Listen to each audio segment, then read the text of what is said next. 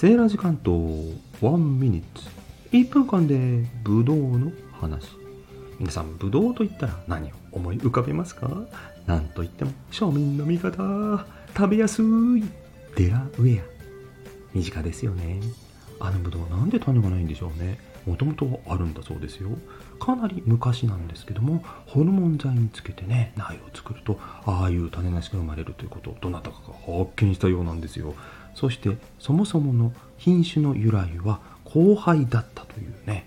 先輩後輩の後輩じゃないですよ。アメリカにあったブドウの原種とヨーロッパにあった原種をニュージャージー州のフレンチタウンに住んでいたスイス人が交配させたそうなんです。名前の由来は甲州というブドウがあるのと同じで地名だそうです。デラウェア州？いえいえそれが違うんです。オハイオ州のデラウェア市が由来なんだそうですよ。知ってました？